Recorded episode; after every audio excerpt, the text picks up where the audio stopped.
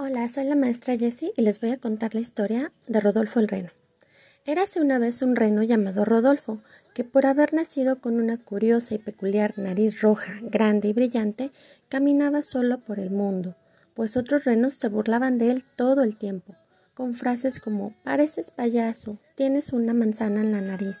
Rodolfo se sentía avergonzado y cada día se alejaba más de la gente.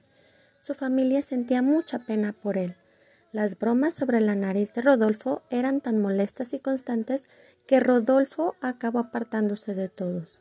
Vivía triste, encerrado en su casa.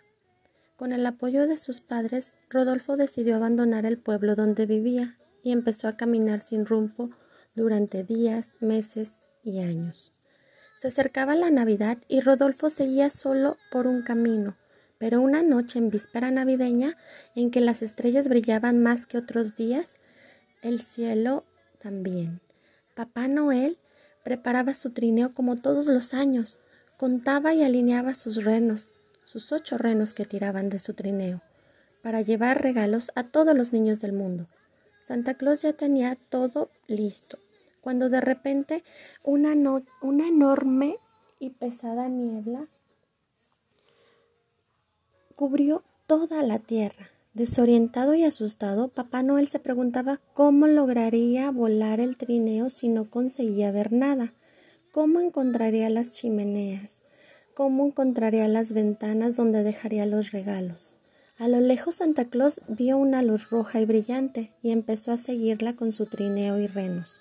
No conseguía saber de qué se trataba, pero a medida que se acercaba, se llevaron una enorme sorpresa.